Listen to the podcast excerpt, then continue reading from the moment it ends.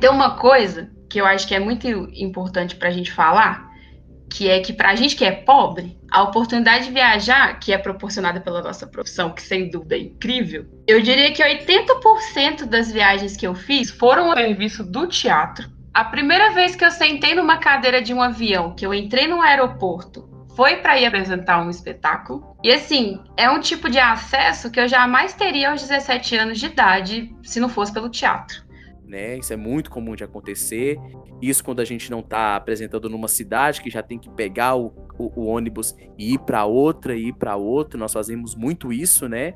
Quando a gente vai atender as regiões aqui, as cidades menores. Sim. Então, então assim, a, a, tem viagem, obviamente, que é muito tranquila, a gente tem um dia para chegar, organizar, montar, mas tem viagem que é essa loucura e que todo tempinho que tem tem de ser otimizado.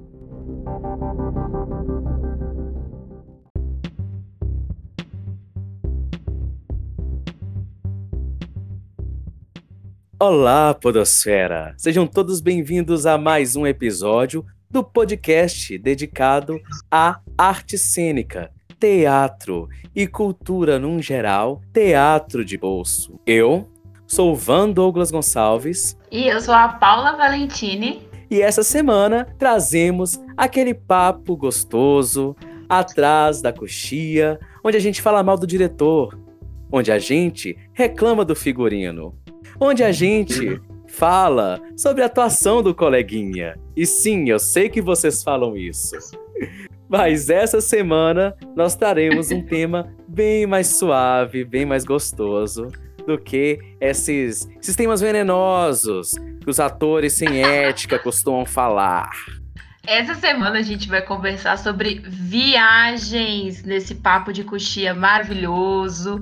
Então pega o seu lanchinho, sua aguinha, senta aqui atrás da cortina com a gente e bora começar logo depois da vinheta. Vamos começar. Ah, e antes que esqueça, esse foi o primeiro tema que vocês, ouvintes, indicaram pra gente. E nós, dentro da nossa análise, pegamos vários temas que foram sugeridos, escrevemos em bilhetinhos, jogamos pra cima, igual no Domingo Legal, pegamos um e foi sorteado: Viagem e o trabalho do ator. Queria mandar um beijo pra Simone Nazar, de, do Paraná, que indicou esse tema pra gente.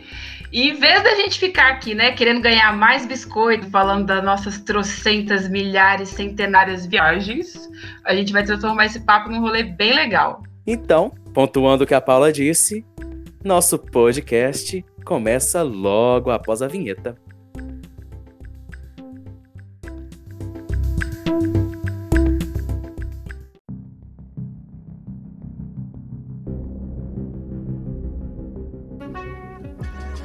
Bem-vindos ao Teatro de Bolso. Por favor, mantenham seus celulares ligados, se acomodem em seus fones de ouvido, aumentem o volume e tenham todos um ótimo podcast.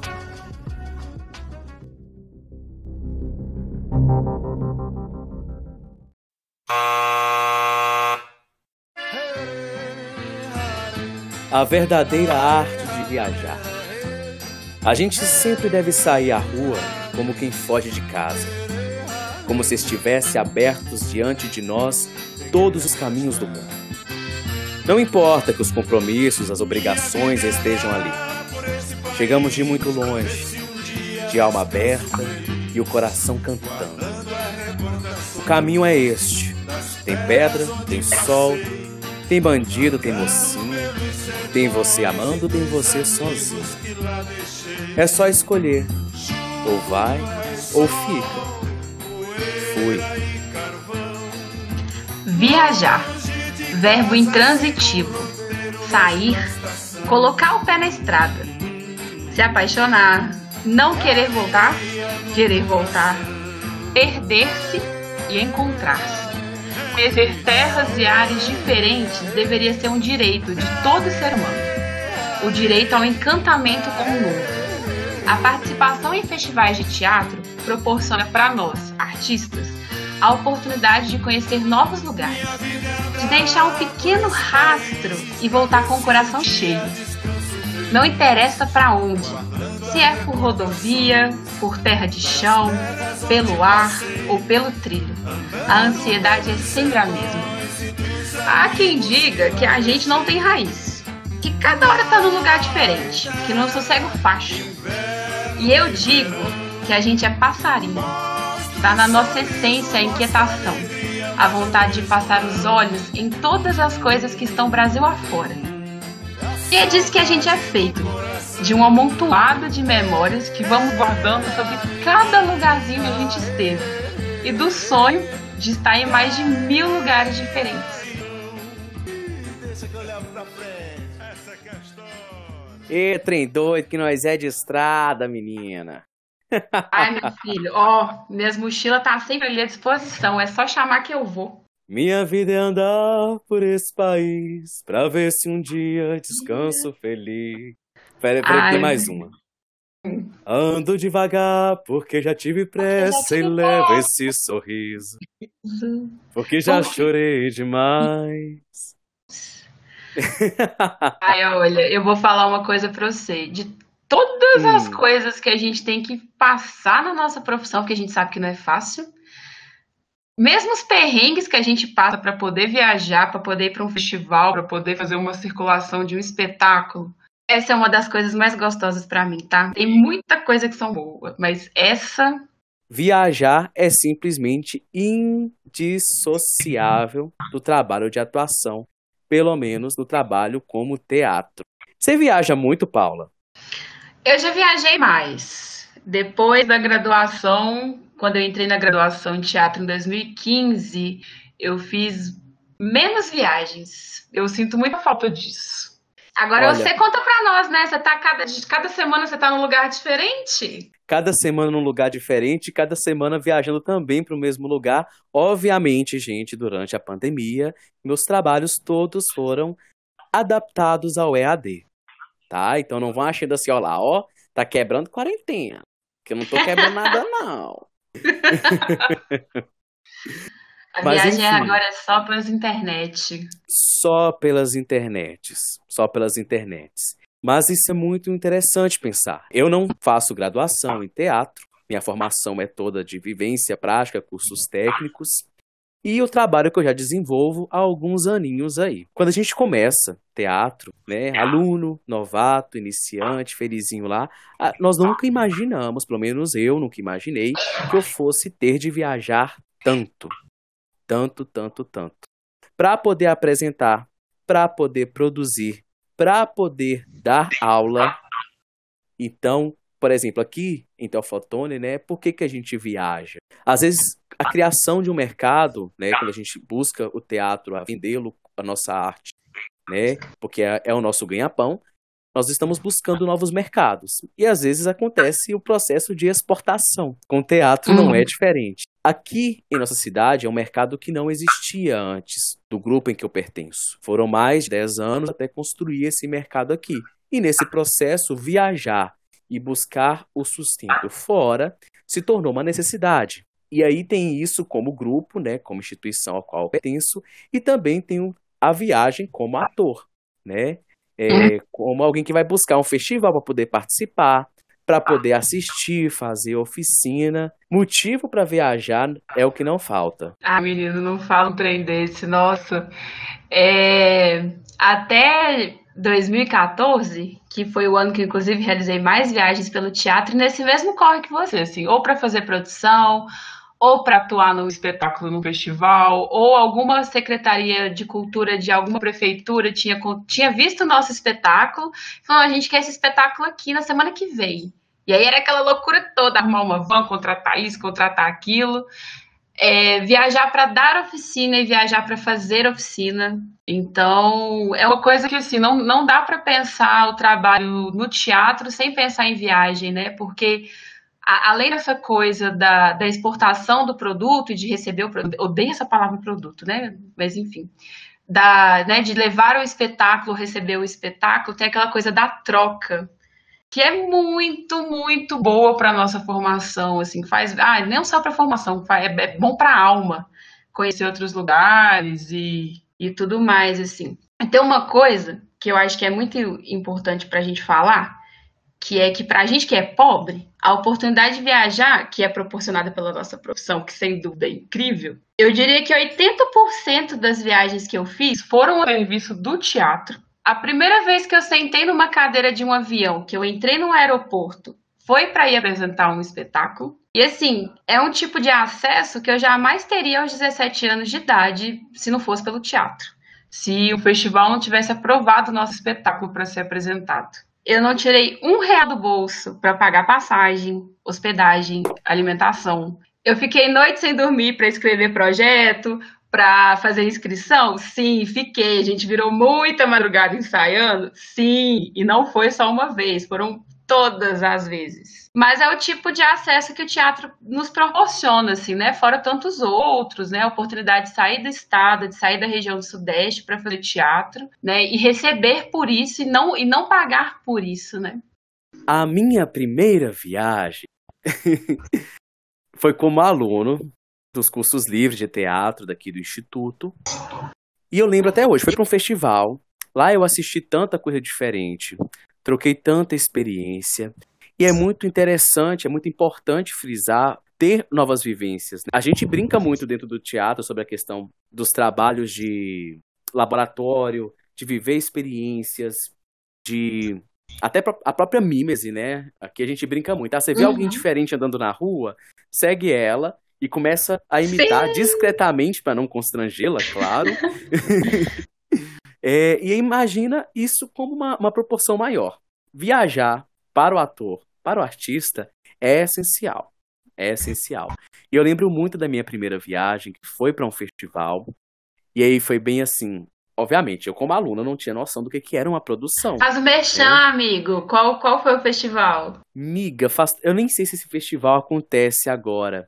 Mas era um... o primeiro festival de uma cidadezinha pequena aqui da região, que chamava Frei Nocenso. Ai, o fe... É... eu fui nesse festival, eu fui no segundo desse festival. O, o prêmio ainda era o Boizinho de Ouro? Sim, é o pessoal da igreja que organizava, não era? Não lembro. Eu era um, um, um mero estudante teatro Volta. dentro de um curso livre. Eu, realmente eu não lembro. Mas enfim. E aí, depois, quando eu comecei a trabalhar mesmo com teatro, é, e acaba que a gente vai. Eu tive esse upgrade, que, que acaba que quando, pelo menos aqui no nosso grupo, quando a gente chama um aluno ou outro para uma viagem, já é um teste para poder convidar a trabalhar. E comigo não foi diferente. E depois, como de fato eu fui né, é, contratado, assinar a minha carteira, que ainda não é assinada, um dia será. Porque eu sou sócio, eu sou MEI. Amo! Oh. é, então, e aí viajar virou, virou assim, o cotidiano do trabalho. Pelo menos uma vez por mês a gente faz, realizava uma viagem, seja para poder apresentar dentro de alguma contratação, dentro de algum projeto, como há muitos projetos de circulação, como também há participações em festivais quando ocorre ou convite ou a aprovação, a seleção, mas viajar se torna algo algo inerente ao trabalho. Então, olha, que loucura onde estamos, né? A minha primeira viagem, que não foi com uma apresentação, foi tipo assim, a gente estava começando a querer montar o Vorine Captaria Cênica, e aí teve esse contato, né, que o Alex, que é o diretor do grupo, é de Teoflotone, ele conhecia André, e aí, em julho de 2012, ele convidou o André para dar uma oficina lá em Sete Lagoas. E aí, em 2013, o André convidou a gente para o Festo. E, menino, foi uma loucura, porque tenta van pela prefeitura e tenta não sei o quê. No fim das contas, a gente arrumou dois carros e foi uma loucura, assim. A gente foi como oficinando, né, para acompanhar a programação, fazer oficina. E na época eu acho que eu nem, eu só nem lembro, né? Na época eu acho que eu tinha 14 para 15 anos, assim. Não, eu nem sei te falar, foi uma coisa tão doida. Tipo, Sim, foi a primeira criança. vez. Uma criança, um neném, com 15 anos, no meio daquele povo adulto todo. E aí eu fiz oficina com o amado, lindíssimo Anderson Feliciano, e, e vendo aquela galera toda profissional que já fazia teatro há não sei quantos anos. Ó, oh, eu, eu acho que essa minha primeira experiência, essa minha primeira viagem, com certeza me motivou para estar tá aqui hoje, sabe? Assim, né? Com essa. seguindo esse caminho do teatro. É a primeira viagem que faz a gente querer largar a faculdade, querer viver só de arte, cair nessa furada. Nossa, Mas, nem fala. É uma, é uma nova, uma nova visão, sabe? Trocar experiências com outras pessoas de outros lugares, perguntar como, como que funciona aí. Que aqui é assim, e isso, isso alimenta muita gente, né? E, e também é uma, uma tradição, né? Essa, essa oralidade. É, não, é, é muito doido, porque, ó, não importa para onde você vá, se é para o interior de São Paulo, se é para o interior de Pernambuco, se é para Belo Horizonte, se em todo lugar a gente vai conversar sobre a mesma coisa, as nossas dificuldades e todos os obstáculos que tem nesse caminho. Isso, é, isso é impressionante, assim. E a gente vai aprendendo as estratégias também. Quando é que fala, ó, faz assim, assim, assim para a prefeitura. Ó, chega assim, assim, assim. A gente fala, ó, aqui a gente deu, deu, certo desse jeito. Assim a gente vai trocando e formando uma puta de uma rede, fraga. Isso que eu acho que é doido pra caralho. E é muito importante a gente pensar nisso, né? A gente brincou. Nós vamos falar um pouquinho mais à frente o que, que tem que viabilizar de produção até a gente conseguir de fato realizar uma viagem. E ainda dentro dos motivos de que do porquê que nós viajamos, né? É, aí eu já vamos trazer para atualidade, né? Como como eu estou hoje. Hoje hoje não, porque hoje a gente não está viajando. Hoje tá Mas tá fazendo hoje nada. antes de ser hoje.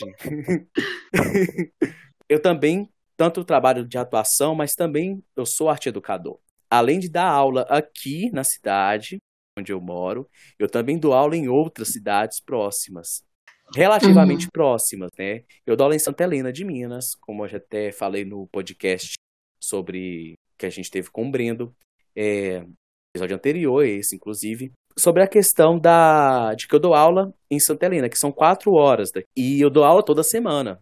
Toda semana eu pe... entrava dentro de um ônibus, cochilando, porque o ônibus que sai para Santa Helena aqui, ele sai seis horas da manhã. Então, eu acordava tipo quatro e meia, ia dormindo, Nossa, né? Já acordava lá.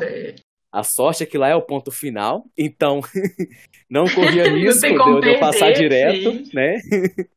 é, e, é, e é isso a vida, sabe? A vida vai muito na estrada nossa. Às vezes a gente não atende só uma cidade, nós atendemos uma região. Uhum. Então, já teve vezes assim de que Santa Helena era a última parada para dar aula.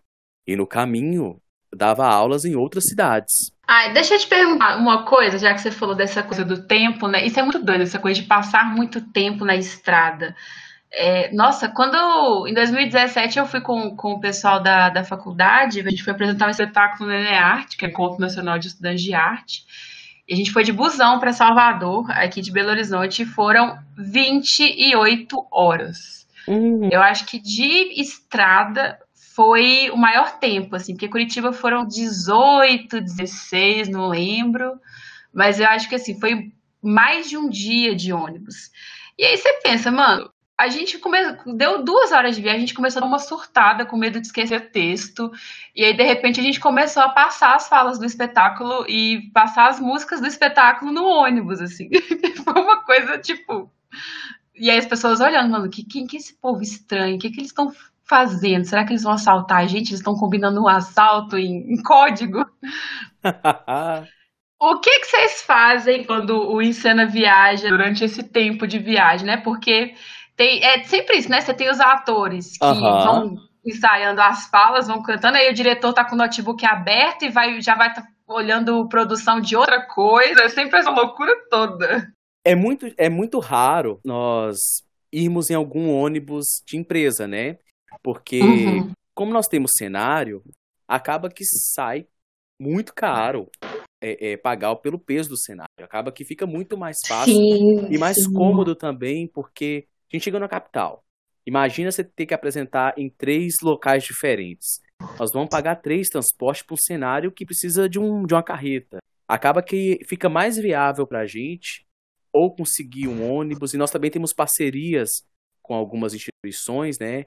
Um beijo para o FVJM, que sempre nos Linda! apoiou. É, sempre nos apoiou, tanto em projetos de extensão, como também para viabilização de transportes, é, como contrapartida desses projetos de extensão que nós realizamos. Então, nós temos, sempre conseguimos ter essa, essa possibilidade de viajar com uma van própria, com um micro-ônibus próprio. E aí a gente passava, além do texto, passava a roupa também. Passava o figurino também. Porque tem viagem, Adoro. gente. Vocês não acham que vocês estão bonitas aí, que vão ter o, o, o, camarote de vocês dentro da, do ônibus? O buraco é mais embaixo. Menino! A gente... Oh, nossa! Nós vai passando o texto, porque as, muitas vezes é o tempo que tem, né? Uhum. É, vai passando o figurino, porque pelo como é um elenco, cada um tem as suas, as suas logísticas, então às vezes a gente só consegue viajar para chegar na hora do espetáculo, então já tem que chegar pronto, uhum. né? Isso é muito comum de acontecer. Isso quando a gente não está apresentando numa cidade que já tem que pegar o, o, o ônibus e ir para outra, e ir para outra. Nós fazemos muito isso, né? Quando a gente vai atender as regiões aqui, as cidades menores. Sim. Então, então assim, a, a, tem viagem, obviamente, que é muito tranquila, a gente tem um dia para chegar, organizar, montar, mas tem viagem que é essa loucura e que todo tempinho que tem tem de ser otimizado. Agora, Sim. experiência em ônibus assim, eu nunca tive muita, não. Bota. Oh, é muito, é muito doido isso que você tá falando, porque assim, com a gente no Alvorino foi assim também. Tinha viagem que era incrível, a gente ia ficar uma semana. Tipo, foi o caso de de Garaçu. Inclusive, um beijo pro pessoal do Festig, que é um festival incrível, maravilhoso. Se inscrevam, vão, porque é muito mara. E foi uma viagem incrível, mano. A gente chegou, ficou de boa. A gente ia apresentar, tipo, dois dias depois que a gente tinha chegado. Aproveitamos, fizemos oficina. E teve caso de viagem para outros festivais que foi bate e volta. A gente chegou de manhãzinha, arrumou as coisas, montou o, o cenário, é, almoçou, duas horas da tarde apresentou, desmontou tudo, teve um bate-papo com a galera, oito horas da noite já estava voltando. Então tem, tem, tem esse, essas, como é que fala? Esses tipos de viagem, né? A gente, nós temos falado tanto de festival, né? Inclusive, já vou fazer Ai, momento sim. propaganda. Você que tem um Amo. festival, mande um e-mail, faça o seu orçamento. Enviaremos o nosso Media Kit para que você possa divulgar o seu festival aqui no nosso podcast. Amo, amo. Vambora que o preço, vamos fazer a, a, propaganda que o preço do arroz tá caro. Ai, menino, nem, nossa, nem fala isso, inclusive. é... Ai, vamos voltar para a viagem. Ó, oh, tem uma coisa que eu queria falar, assim, que, que, que me perpassa muito sobre essa coisa de, de ir viajar, de ir até um lugar, ficar um tempo nesse lugar devido a algum trabalho do teatro. Que é assim, é uma coisa que eu acho que é muito gentil das programações dos festivais de teatro que a gente foi, que é sempre uhum. o primeiro dia que o primeiro dia normalmente é de credenciamento, né, de acolhimento das pessoas que vão chegando e tal. E aí você chega, assina uma papelada se instala, coloca as coisinhas no alojamento ou no hotel, o que quer que seja, e vai bater perna na cidade. E eu acho que isso é uma coisa muito importante, tá? Tipo, eu vou. Eu sou essa pessoa que defende o bater perna quando você vai apresentar em algum lugar. Porque, assim, velho, você chegou numa cidade onde vai acontecer o festival que te acolhe. O mínimo que a gente tem que fazer é conhecer essa cidade. Independente se ela é capital, se ela é interior. E assim, eu fico muito feliz que as programações tenham esse espaço no primeiro dia e em outros momentos é, para as pessoas se entrosarem e minimamente conhecerem aquele espaço, sabe? Eu acho que isso é muito importante, inclusive, para os grupos que produzem os festivais é, poderem colocar depois em seus projetos, né? Que os artistas movimentam a cultura local, que os artistas rodam a cidade. E assim, normalmente nunca dá tempo de fazer tudo por mais que as programações tenham espaços, né, tudo muito intenso, assistir espetáculo, aprender, fazer, propor oficina, mas assim, tem, tem sempre três coisas que eu, que eu gosto de fazer. E aí, assim, né, fica como dica ou não, aí nossos ouvintes queridos, atores perambulantes pelo mundo, contem pra gente o que vocês gostam de fazer também, né? Então, uma coisa que eu sempre faço é ir num supermercado que não tem um nome que eu conheça. Então, tipo assim, cheguei, sei lá, em Teoflotone, eu não vou no EPA. Se eu vi um mercadinho, sabe falei, que depois hum, dessa, toda ah. viagem que eu fizer, eu vou procurar um supermercado, né? Que eu nunca fui. e vou comparar preço, porque eu sou desse. Sim, men... oh, que, que é o Maticola, o Van Douglas? Pelo amor de Deus, que saudade do Maticola. É um... Só tem teaflotone, não é? Para quem não conhece, a Maticola é um refrigerante daqui da cidade, feito de chapéu de couro e muito açúcar. Chapéu de couro à planta, viu, gente? Não é, não é um chapéu que a pessoa ficou uma semana usando e depois você torce com aquele suor do sol quente daqui. Não. É, é, é uma planta, tá? É quase um chá gelado adocicado. Que é uma delícia, é, é extremamente perfeito, viciante, é assim. Sabe? Eu Sim. não sei por que, que ainda não, não tá na lei das drogas, né? Porque é muito bom. Eu não sei como é que não popularizou ainda, menino. Então, aí, aí isso já vai pra segunda é medo coisa, da né? Coca-Cola roubar a fórmula. Credo. Ai. morte, morte ao capitalismo. Ó, oh, não pode falar esse podcast. Não, não tem polêmicas. Então, aí já juntando isso que eu falei do Maticola, né? Ir no supermercado que não tenha um nome que eu conheça, que não seja de uma grande rede, consumir alguma coisa local, Aí, né, Maticola, Pernambuco. Nossa, Pernambuco eu tomei pitu na lata, velho. Uma coisa incrível. Uh. E a terceira coisa, que é sem dúvida é o que eu sempre levo, assim, que é sentar num boteco com as pessoas que eu conheci nesse festival. E aí a gente geralmente pergunta pro pessoal da organização, ô, onde é que tem boteco aqui perto? Ah, tem ali. Aí junta um monte de gente que nunca se viu na vida, senta nesse boteco e fica a noite inteira batendo papo, vai dormir 4 horas da manhã e acorda 8 horas para fazer oficina. E, nossa, ó, e aí, ponto turístico, praça, passeio, não sei o que tudo mais, se der para fazer é lucro. Mas essas três coisas eu não abro mão. Assim. Acho que elas são primordiais. Isso é muito interessante porque seis meses antes de nós pararmos os trabalhos da, da pandemia, virou uma diretriz de trabalho nossa justamente essa vivência dentro de nossas viagens. Então, nós uhum. começamos a priorizar, até mesmo buscar momentos e logísticas, sempre que possível, né? Muitas vezes não é, para a gente conseguir ter esse tempo de conhecer os lugares. Porque essa é viver é o que alimenta a nossa arte, né? É, olha que. Anotem. é, então, nós começamos a fazer isso tanto nas nossas viagens como diretriz do, dos festivais em, em, que a gente que, que, nós estávamos na produção. Então, por exemplo, uhum. o Festo, que é um festival promovido pelo nosso instituto, Instituto Cultural em Cena, ele veio muito com essa com essa ideia de e aí a gente viabilizou qual, de qual maneira quem viria a dar a, a, a apresentar também poderia se vincular a dar uma oficina, certo? Uhum, Porque aí, sim. dentro da logística que a pessoa fosse planejar, ela conseguia pensar em passar mais dias e, consequentemente, contribuir aos nossos diálogos, contribuir com as nossas vivências. Então, ter esse intercâmbio, ele também é interessante como uma prioridade de trabalho mesmo, como uma diretriz uhum. de trabalho. Oh, eu boto muito. E de valorizar a cidade, sabe? Tipo assim, de valorizar o festival. É muito doido isso, gente, porque assim, a coisa não é só eixo Rio-São Paulo. É, e é muito triste uhum. quando as pessoas acham que o, Rio, que, o, que o eixo é só Rio São Paulo, né? Porque, velho, é muito, tipo, é muito louco, porque a gente foi para Curitiba em 2014, foi uma loucura, assim, foi a primeira vez que eu fui para a região sul. E no mesmo ano, eu fui para Igaraçu, que é uma cidadezinha do interior de Pernambuco, que é a coisa mais linda do mundo, sabe? Então, assim, tem, gente, tem tanto festival, tem tanta gente massa produzindo umas coisas pra caralho, e que, e que precisa de, de gente, sabe? Tipo assim, precisa de gente para chegar, para fazer, para movimentar e, e para fazer aquela coisa circular, saca? Eu acho que. Ah, é isso. Eu, eu não posso nem ficar falando de viagem, porque não.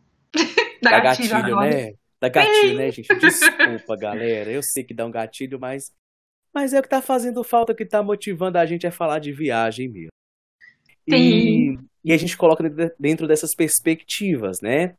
Porque veja bem, nós temos uma necessidade natural de viajar com o nosso trabalho, necessidade logística também, porque, como eu disse, é a maneira que a gente viabiliza um, um retorno financeiro quando nós não temos um uhum. mercado, e também dentro dessa questão da, da circulação conhecimento, Sim. né? Tanto como um, com um trabalho direcionado de arte educador, de professor, mas também dentro dessa, desse diálogo, desse, desse compartilhar de vivências, de conhecer novas pessoas, criar aquilo que as pessoas chamam de network.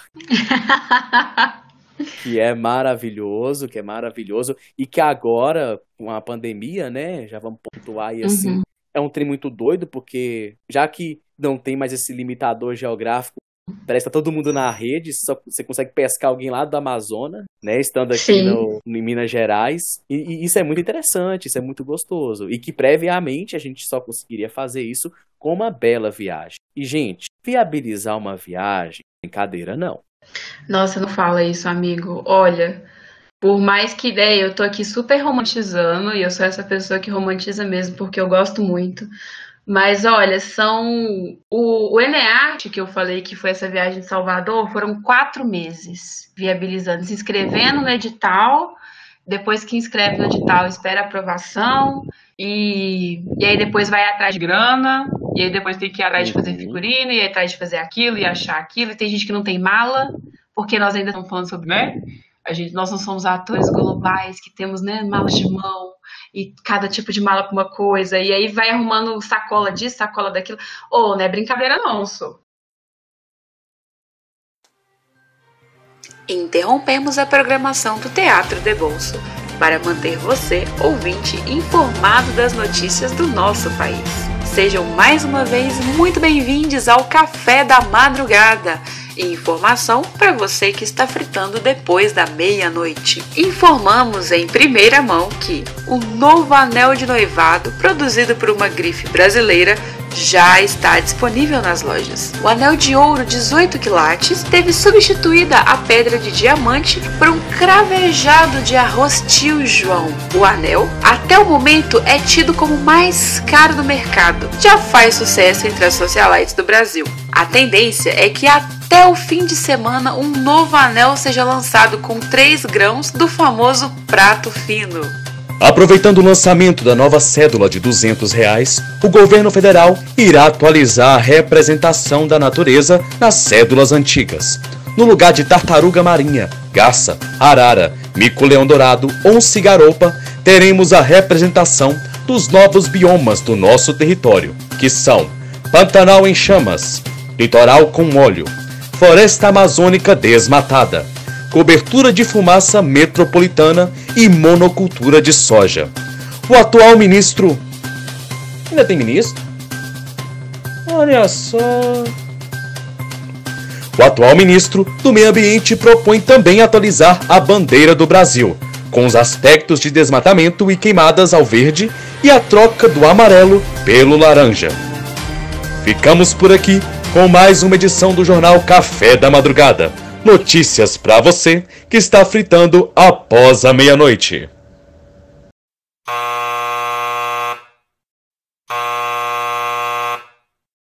Vou até pontuar assim. Hoje eu vi uma bolsa num brechó, que eu olhei para ela assim e falei: será que essa bolsa aguenta as viagens?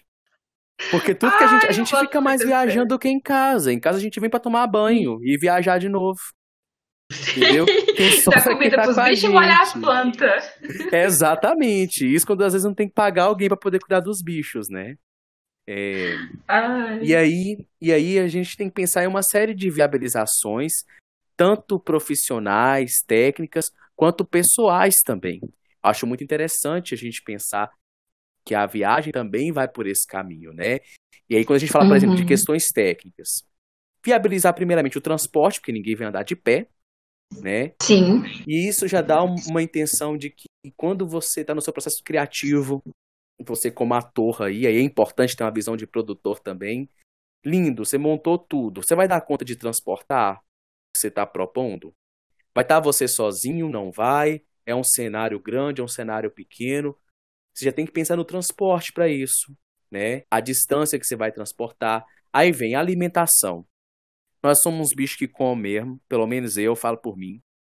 Eu tenho um apetite maravilhoso. Então, também tem que pensar nesse conforto, né? Que é um conforto que a gente fala dentro de uma dignidade. Hospedagem, uhum. onde nós vamos ficar, certo?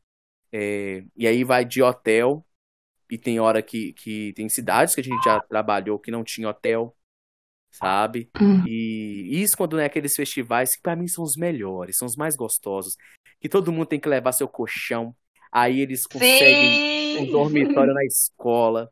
Que aí você deita, come com todo mundo na farofada, é acorda às seis horas da manhã, vai dormir quatro da manhã, entendeu? Enfim, isso é muito gostoso, sabe? Mas, é. mas tem que pensar nessa logística, né? Transporte, alimentação, uhum. Hospedagem. É, e para além disso, também tem as, as próprias modificações e alterações que o espetáculo acaba sofrendo. Porque, por exemplo, você tem no seu, né, seu espetáculo, na, na sua cidade, na sua sede, ele tem trocentas iluminações. Aí uhum. o festival que você vai, ele solta, ó, a gente tem essa iluminação, e aí? E aí, tipo assim, aí começa por aí, você readaptar a iluminação do seu espetáculo, se ele for um espetáculo de palco, né? Acho que até de rua também. Sim. E você vai, aí que nem essa, essa, viagem que a gente fez de avião, a gente teve que mudar metade do cenário, porque assim, era um cenário muito pesado, tinham muitas coisas pesadas e o limite é 23 quilos por pessoa. A gente teve que adaptar um monte de coisa, teve que conversar com a produção lá, para a produção arrumar um carrinho de pipoca para a gente, porque tinha um carrinho de pipoca e não ia dar para levar. Então, assim, e, e, isso demanda tempo, demanda estratégia, porque ao mesmo tempo que a gente né, quer ir e está disposto a fazer as alterações, a gente também não quer perder a qualidade estética do nosso trabalho. Então. Eu queria abrir é... um momento aqui, inclusive, para hum. pedir desculpa aos produtores quando chega com alguém com uma demanda simples de arrumar um carrinho de pipoca, de arrumar um carrinho no supermercado, de arrumar gente. uma moto que atira quando liga. Sim, gente, Ai, são histórias Deus. reais. Sim. Não, tanto de a gente pedir, né, de a gente chegar nos lugares e falar, oh, tem como arrumar isso? Quanto quando a gente recebe as pessoas, as pessoas pedirem também. A gente tem que se desdobrar claro. em mil pra caçar um carrinho. E galera, quando pede, é porque o pedido é absurdo, porque se não fosse, dava para levar de viagem. Sim. E isso é uma verdade. A gente já, a gente já teve ideia, assim. E aí, quem, se alguém estiver ouvindo e for essa pessoa, eu, eu, eu, não vou citar o nome, né, por conta da ética profissional. Mas claro. aí depois pode me mandar uma mensagem se você se identificar, tá bom? um dia antes, mandar uma sim, gente. Eu que. Será que tem como arrumar uma pedra para quatro homens fortes, grandes, aguentarem levantar? Meu Deus! Aí você fica pensando assim, gente, uma pedra que precisa de quatro homens fortes. Meu Deus! Para conseguir levantar, entendeu? Eu fico assim pensando, Senhor de mas voltando ao assunto. Ai, meu gente. E aí, gente, como disse, há uma viabilização técnica profissional e há uma viabilização pessoal também. Por exemplo, às vezes nós temos que dizer não para datas de aniversário uhum. dos amigos, tem de dizer não para outros eventos da cidade, a fazer um curso, alguma faculdade, por conta dessa, dessa questão da viagem. É uma outra, é uma outra logística a vida nossa. Eu Meu já... terceiro ano do ensino médio que eu diga, viu? Nossa, eu já matei aula demais para poder viajar, menina. E aí a gente ainda fala assim, mas você não tem aula? Eu não. Hum. Aula não. E aí era uma loucura para conversar com o professor, explicar e falar e levar certificado, porque perdia a prova, mas se alguém perguntasse, não, escolta de recesso. Claro, sempre. E assim, as, as pessoas que entendem isso, né? É, e, e, é interessante a gente pontuar isso, até mesmo por essa questão acadêmica, porque há outras profissões que as pessoas costumam viabilizar isso, certo? Por exemplo, alguém que trabalha de escala dentro de um serviço público policial. Um exemplo. Na faculdade é tranquilo, já tem quase um pressuposto disso. Mas vai você, como artista, falar lá, Ô, professor, tem como eu, eu justificar essas minhas faltas porque eu estou indo viajar a trabalho? Né? Já tem uma outra questão. Eu, por exemplo, minha primeira uhum. faculdade de Direito, eu não conseguia. Inclusive, já tinha que pagar a segunda, já tive de pagar a segunda via de prova e de trabalho. Sim. Mas não perdi a viagem, não. Ah, ó, oh, eu, eu, e é muito engraçado isso, né, quando a gente fala um pouco sobre a profissão, porque até na graduação em teatro tem professores que, tipo assim, ah, se você perdeu a prova e se você não conseguir nota, você vai ter que fazer exame especial. Tipo, ah, é, eu não posso fazer nada, eu marquei uma atividade nessa data. Tem professores que são super maneiros, que, tipo, eles entendem que isso faz parte da nossa formação, inclusive, eles, eles ficam, ó, tranquilo, e não pede nem pra você mandar certificado depois, tem uns que falam, me manda aí, mostra uma foto do que, que você fez, tá tranquilo. A gente pensa repor as coisas outras vezes, mas tem, mesmo neste lugar, e nós estamos falando do lugar dos nossos iguais. Pesado, hein? Pesado. Pois é. Então você Mas aqui não é lugar ouvindo... de polêmica, né? Não, a gente está dando um conselho. Um, oh, um toquezinho e... assim, para ver se desconfia. e eu vou te falar uma coisa, agora que eu pensei essa coisa da, que a gente está falando, né, da formação, de que a viagem, o, o trabalho, né, esse tipo de trabalho também faz parte da nossa formação. É que a nossa formação também é assistir coisas. A nossa formação também é fazer oficina, também é dar Muito. oficina nesse lugar, né? Dos arte educadores, professores e professores. E assim, velho, eu já vi tanto teatro, mas assim, de tanto jeito diferente, tanta gente, tanto artista de tanto lugar. Que, e aí, assim, né, você vai pegando tanta referência que eu já nem sabia o que, que eu queria fazer mais. Eu chegava num festival doida, não, agora eu vou fazer teatro oprimido. Aí eu ia pra outra, aí eu queria mexer com palhaçaria. Aí eu ia pra outra, não, agora eu vou mexer com performance. E assim, velho, fiz oficinas com pessoas incríveis. As que eu achava pai, eu dava um jeito de mudar pra outra. E, bicho, é, tem uma coisa que é muito doida e é muito própria, né, dessa que é da gente de teatro, assim, que é essa facilidade de fazer rede, fraga. Tipo, a gente vai para o Fringe em 2014, lá a gente conhece uma caralhada de grupo que tem muito trampo, e a gente se aproxima de um pessoal de Santos, da Companhia do Elefante, um beijo para a Companhia do Elefante, inclusive. E aí o festival acaba, a gente continua trocando ideia com essa galera, e aí quando foi em novembro que a gente produziu o nosso festival, que é a Mostra Zacarias, a gente leva essa galera. E aí tem muitos exemplos, nossa, o Lona na Lua, que a gente conheceu no Festa também, beijo Zeca, com, com o espetáculo Faroeste Caboclo, a gente também levou para a mostra. Não, ó, é, é muito doido, tá? A artista vai se a Paula, em gente. lugar. A Paula que eu conheci na viagem também agora tá aqui, produzindo um podcast Sim. junto comigo. Nossa história passa por viagem. Quando que foi? Foi quando eu fui pro Festo ou foi quando vocês vieram pro Belo Horizonte? Foi quando você veio pro Festo. Boto. É, foi isso mesmo. Depois, é, teve um tempo que eles vieram pro BH depois. Nossa, olha que loucura. Tá vendo? Tá vendo? E, e é isso, galera. Assim, é, é interessante a gente pontuar, né? É, todo, toda a felicidade que é viajar, mas também toda a, a, a dificuldade, todo o sacrifício que existe, né? Sim. É, assim, obviamente, isso está partindo das nossas vivências. Acredito que tenham outras que tenham uma estabilidade maior, que seja algo mais fixo. Porém, uhum. certo? A grande maioria é assim. É, não, e sem contar que, que é, é muito fácil, principalmente para né, nós que já fomos mais jovens, somos jovens ainda, mas há um, um tempo mais atrás, é muito fácil a gente cair no oba-oba da viagem, sabe? Gente, eu não tô falando que tem, não tem que ter oba-oba, não, tem que ter também, é, tem que ter felicidade, tem que ter o rolê, tem que ter a zoeira, mas é trabalho. Então, uhum. assim, não adianta ir para a festa do festival sábado, encher a cara e fazer oficina ou, ou apresentar um espetáculo do bingo. Isso é desrespeitoso, inclusive, né? Tanto com, com os colegas de, de grupo, quanto com o festival que está recebendo, que está né, pagando para você estar tá ali. Então, acho que dá para meiar as coisas, sabe? Assim, não, não só esse oba-oba, mas também não só aquela coisa, né? Nossa, eu não vou sair porque eu tenho que guardar a minha voz, preservar meu corpo. eu acho que, que né, o meio termo é, é sempre muito bom. É pensar que é um trabalho, tem horário para poder chegar, tem um trabalho para poder Sim. sair, e que a gente não chega bêbado no trabalho. exatamente, exatamente.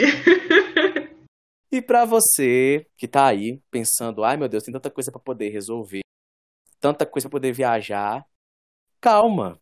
Calma. Calma. Estamos aqui com algumas diquinhas gostosinhas para viagem. Para você não sair de casa contando, ah, alguém vai levar pasta de dente. E aí ninguém leva pasta de dente. Ai. É muito importante a gente pensar, né? Todas essas questões logísticas e tal. E aí uhum. você viaja também como ator e como produtor. Então, para não esquecer coisas atrás, isso acontece mesmo seguindo as dicas. Ou seja, uhum. aumente a sua taxa de sucesso. Eu falo que assim, ande com uma checklist, gente.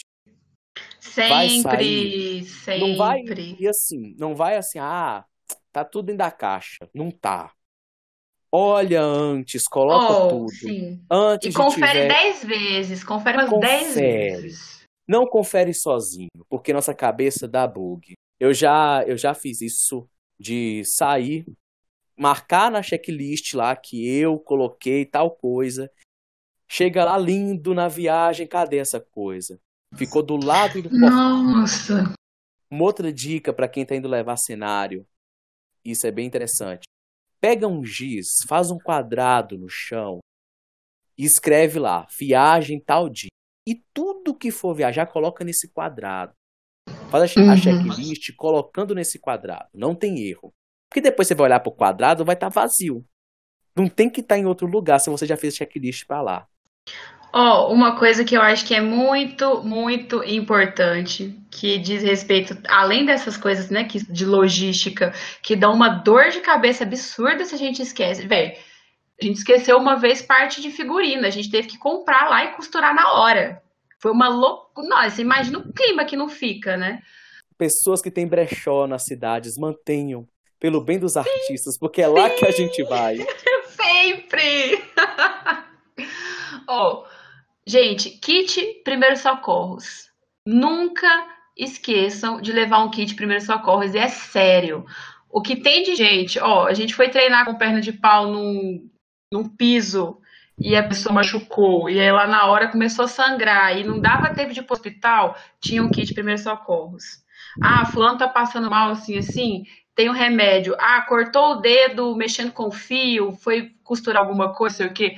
Tenha um kit de primeiros socorros, porque, velho, até achar uma farmácia, ou até ir a algum lugar para uma, uma emergência pequenininha assim, é um desgaste. Então, é uma coisa que tem que adicionar na checklist, um, um kit de primeiros socorros. Outra dica: arrumem um ótimo produtor local.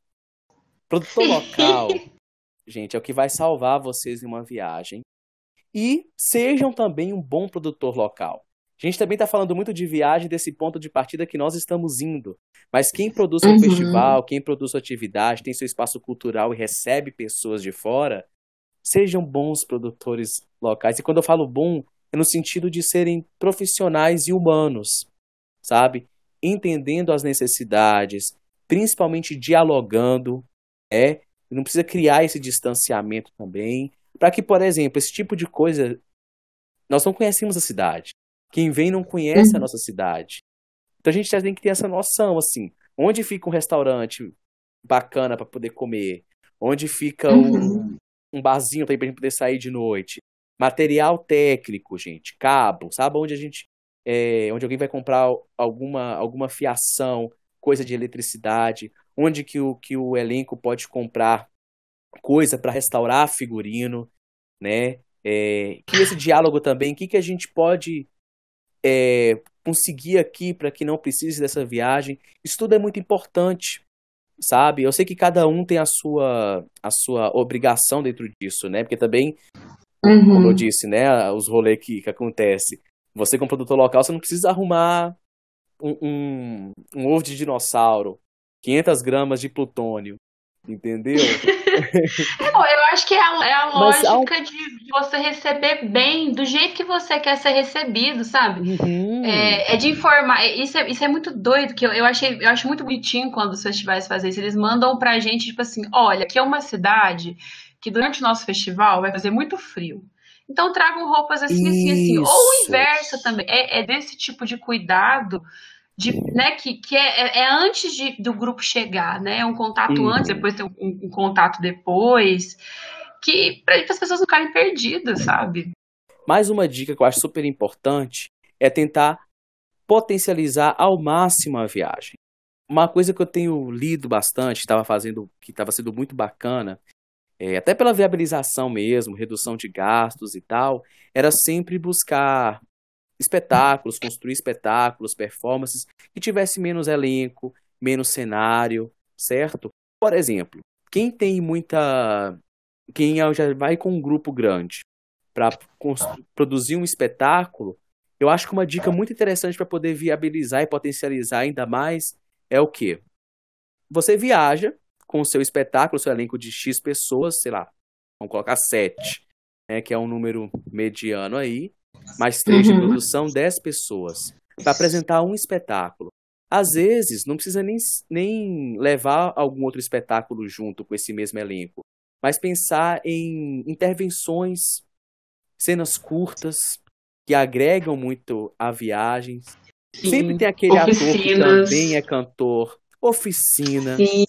Então, sempre torne a viagem, né, é, pensando nessa logística de, de não ser somente para uma ação, né, e ser sim para uma viagem, para que possam fazer várias coisas. Olha, uma dica que é do coração, de verdade. Gente, se você está num festival de teatro, onde a produção tá naquela loucura, assim, né, que, que você vê que a pessoa nem comeu, ela tá até verde de, de não ter comido. E aí tá aquele desespero todo, porque tem uma luz que desligou e não sabe como é que liga e não sei o quê. Se você sabe, se propõe a ajudar. Tipo, sério mesmo, sabe? Assim, você tá vendo que tá aquela loucura que, ai, que tá, por exemplo, tem festivais que servem alimentação na hora. Tá vendo? Tá, se propõe a ajudar, sério, sabe? O festival, eu sempre eu gosto de pensar, por mais né, que, que as pessoas produzam os seus festivais, eu sempre gosto de pensar da lógica que o festival é nosso. Né? A gente está ajudar, participar da programação também é ajudar a construir o festival. Então, se a gente tiver como ajudar, da mesma maneira, né, que quando a gente recebe as pessoas, a gente fica nessa loucura toda e vai ser incrível aparecer alguém e falar assim: oh, vocês precisam de uma mão aqui? sejam essas pessoas também. Vamos, vamos, é, né? vamos ser essas pessoas também, porque é essa lógica do construir junto. E isso é muito doido. Então, assim, é, é uma dica do coração. Mano, viu que tá apertado, chega e fala assim: oh, vocês precisam de ajuda com alguma coisa? Vocês querem ajuda com alguma coisa? Da mesma maneira que, mano, se aparece, do nada, você tá naquela loucura e aparece alguém e você dá aquele suspiro aliviado. Ou não tem preço isso, velho. Não tem Nossa, preço. a gente se emociona, a gente quer be beijar a pessoa. Sim. A gente quer dar a pessoa. Porque tem. isso, é, isso, é, isso é muito interessante, né? Porque quando a gente fala também da viagem, estou falando de outras vivências, outras formações, e o quanto que é importante também para o artista ter essa visão de produção. Porque no fim de uhum. tudo, tá tudo direcionado, tudo buscando viabilizar o final, que é o espetáculo, que sim, é a realização sim. de todo esse trabalho, né? É o motivo, é o grande motivo da gente ter viajado, ter saído do nosso lugar, ter alcançado um público. A gente está pensando naquilo ali que eles vão consumir, né? Que eles vão uhum. absorver. E está todo mundo bem alinhado para isso, gente. Fica lindo demais. Oh, olha, uma última dica linda, maravilhosa, que é a seguinte, gente. Caso vocês tenham um diretor cri-cri, acho que todo mundo, acho que todo mundo entende a expressão cri-cri, né? Caso vocês tenham um diretor cri-cri que fala assim, não dá para levar muita roupa, não, porque o cenário é gigantesco, as mal do figurino é gigantesco.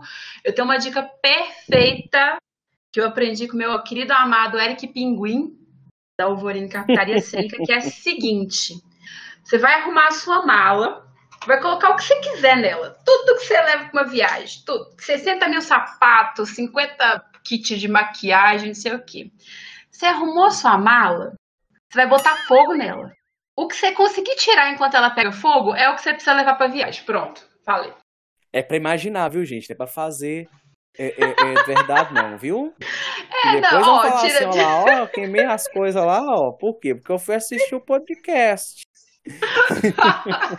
oh, não, não, sério, brinca, brincadeiras à parte, gente, sério, sério. Eu sei que todo mundo quer estar tá lindo, cheiroso. E o festival também é um lugar né, que a gente quer tirar fotinhos, quer beijar na boca. Não mente, não, todo mundo quer beijar na boca. Mas assim, né? Pensa que você faz parte de um coletivo e você vai ajudar a descarregar, você vai ajudar a carregar.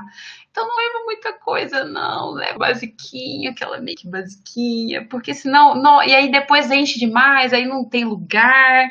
Aí vira aquela loucura de brigar na van porque a minha mala é menor que a sua e não sei o que. Então, assim, vamos trabalhar com, com, né, com, com aquele negócio lá, o minimalismo, o mínimo, menos é mais. Marie Kondo.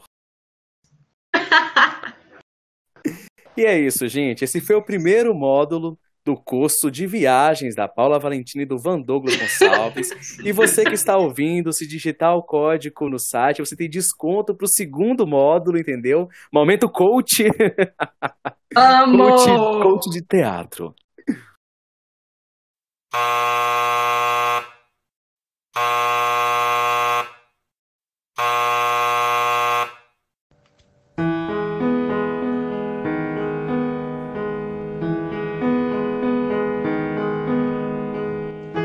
a força do medo que tenho não me peça de ver o que ansio.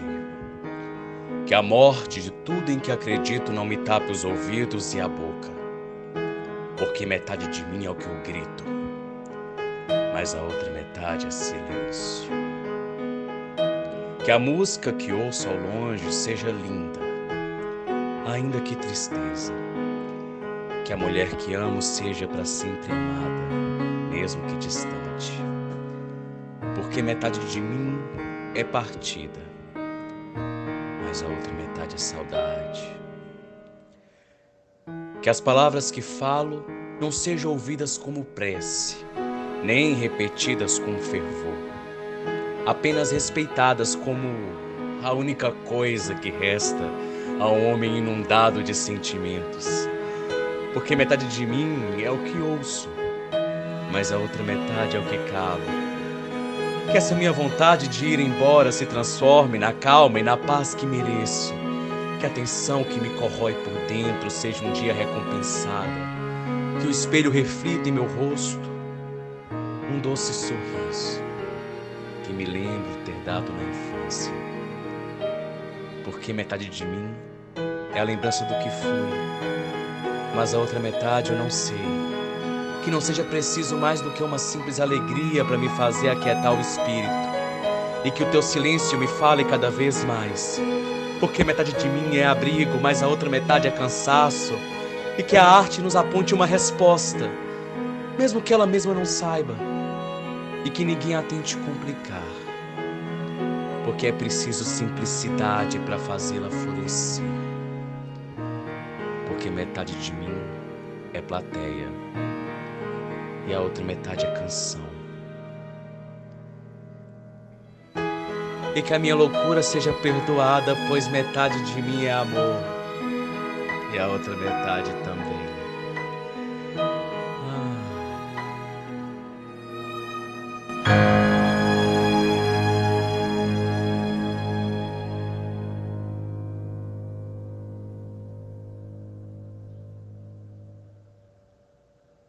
Querida Podosfera, esse foi o nosso papo de coxia. Delícia para matar a saudade, né? Nesse momento de isolamento social, que a gente não pode pegar o busão e dar voltas por aí. E a gente queria dizer também para você que tem altas experiências de viagem, conversar um pouquinho com a gente no Instagram, comentar as nossas postagens, contar alguma experiência, algum caos, alguma treta, algum sufoco. Sufocos são ótimos para a gente rir depois que eles passam. Então fiquem à vontade, comentem, contem.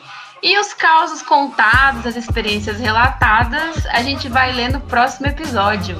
E finalizando, não podemos faltar as nossas amadas indicações da semana. Vou começar indicando uma minissérie da Netflix que é incrível barra soco no estômago, que chama Olhos que Condenam. Essa minissérie conta é uma história real de quatro jovens de 13 a 15 anos que foram jovens negros que foram condenados por estupro e tentativa de homicídio nos Estados Unidos nos anos 80, se eu não me engano.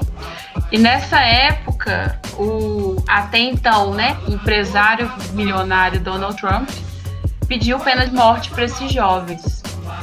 E eu não vou contar o que, que acontece mais. Assistam, porque é muito boa pra gente entender como que o sistema judiciário não é perfeito e é extremamente racista. Então, assim, é uma série muito, muito forte, mas é muito boa também. E a segunda indicação foi uma coisa que chegou para mim por meio do meu companheiro. Queria agradecer ele, inclusive, porque foi lindo, lindo, lindo, lindo. É uma animação que é baseada num quadrinho que chama Persepolis, que conta a história de uma jovem que vivia no Irã, na época que o islamismo ficou muito forte e as condições sociais mudaram drasticamente. É lindo, lindo, lindo, lindo. Então, assim, ele não tem na Netflix, mas tem no Pirate Bay da vida aí. Então, assistam e contam pra gente o que, que vocês acharam. E eu, essa semana, trouxe três indicações muito maravilhosas. Indicação responsa, gente. Essa aí vocês podem anotar, pode colocar como prioridade. Vocês não irão se arrepender. Primeiro é um livro que eu estou utilizando como material para além do acadêmico do meu curso de letras, que é o Ensinando a Transgredir, da Bell Hooks, que é um livro reunindo vários ensaios dela, que é simplesmente maravilhoso para que possamos fazer um paralelo direto e não um recorte entre toda a questão racial presente na educação e como ensinar. Inclusive, ela foi uma pessoa que estava ali lado a lado, braço dado, mão dada com Paulo Freire. Então, assim, é maravilhoso. Melhor é dupla. um livro que eu recomendo para qualquer pessoa que pensa em dar aula ou que pensa em fazer do seu ofício, do seu trabalho, uma forma de ensinamento. Segunda indicação, a série da Netflix, a minissérie da Netflix, Black Earth Rising. O que, que é essa série, gente? Primeiramente, bater palma, palma, palma para Micaela Coel. Eu sou apaixonado por essa atriz. Assim, eu vi, eu tinha visto só uma série de humor dela, que eu não tinha gostado muito, admito. Depois que eu assisti essa minissérie e fui fuçar alguns outros pequenos trabalhos dela, nossa senhora, que atriz, que atriz, gente. Acompanhe o trabalho dela. Mas a série Black Earth Rising fala sobre os sobreviventes do genocídio real que aconteceu em Ruanda por questões do apartheid, e enfim, entre duas tribos de lá, é, que acaba criando uma movimentação global em relação a isso. Né? Os acontecimentos da série são fictícios, porém a, a história, o contexto é totalmente baseado na realidade. E é simplesmente perfeita. Uma série impecável, escondida na Netflix.